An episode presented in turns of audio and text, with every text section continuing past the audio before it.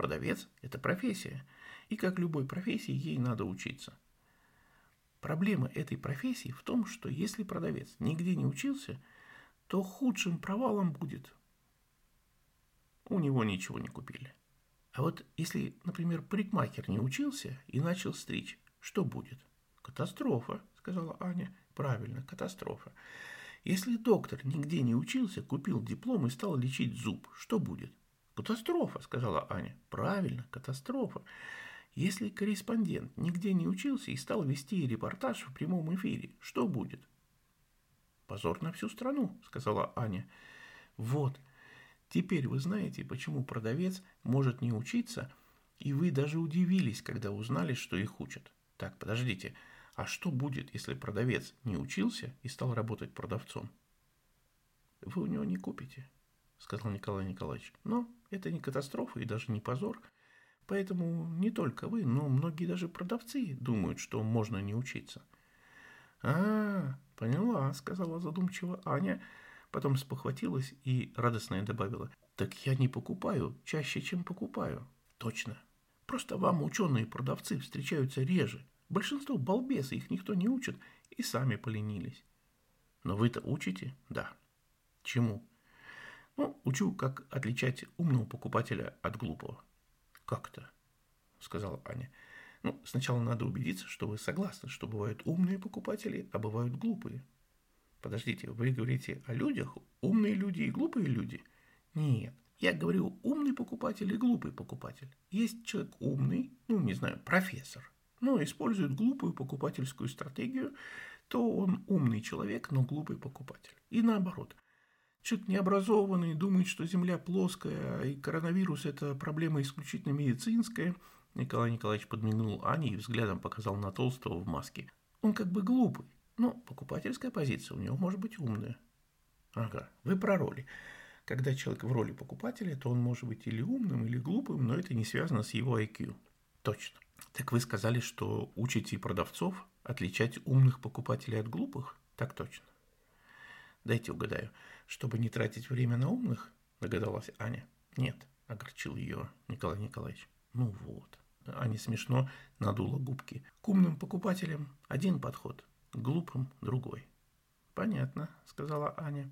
Сейчас вы сами ответите на свой третий вопрос – если к умному покупателю подойти с методами, предназначенными для глупого, то умный оскорбится. Аня щелкнула пальцами и показала «да, точно, поняла». Николай Николаевич сказал ей «сейчас закончу».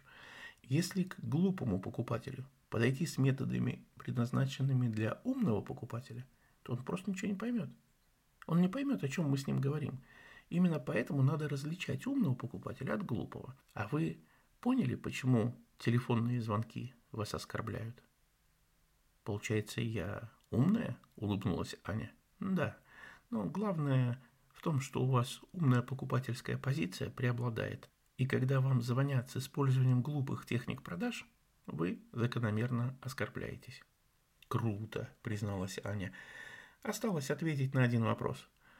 Но вы пока его не задали, сказал Николай Николаевич. Какой? Почему продавцы не используют умные техники продаж? Согласитесь, в вашем случае умные техники продаж будут эффективнее. Почему они не используют? Спросила Аня. Ну а вы-то сами как думаете? Вернул вопрос Николай Николаевич. Глупых покупателей больше? Страшась своей догадки, сказала Аня. Точно. Вы страшный человек. Теперь мы с вами, Аня, вдвоем знаем главную буржуинскую тайну. Буржуинскую не подняла Аня.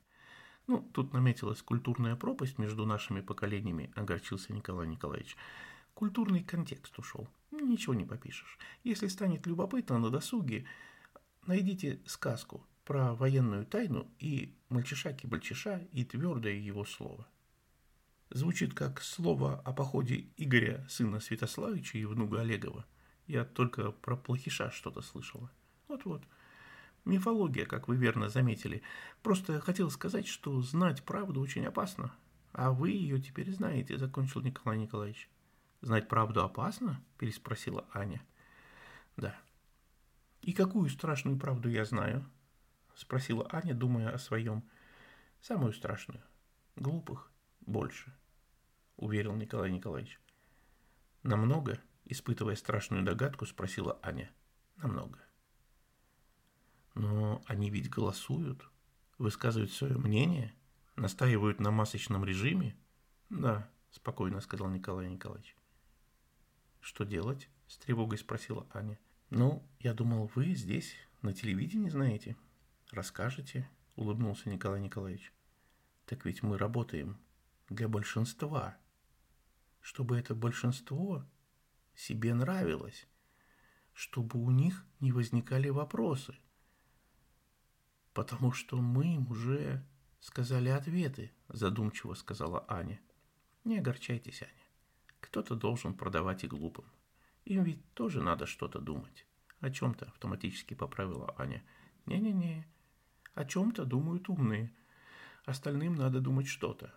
Им сказали, что думать, и они это думают. Им сказали, фильм «Матильда» – это плохо. И они думают, о, Матильда, это плохо.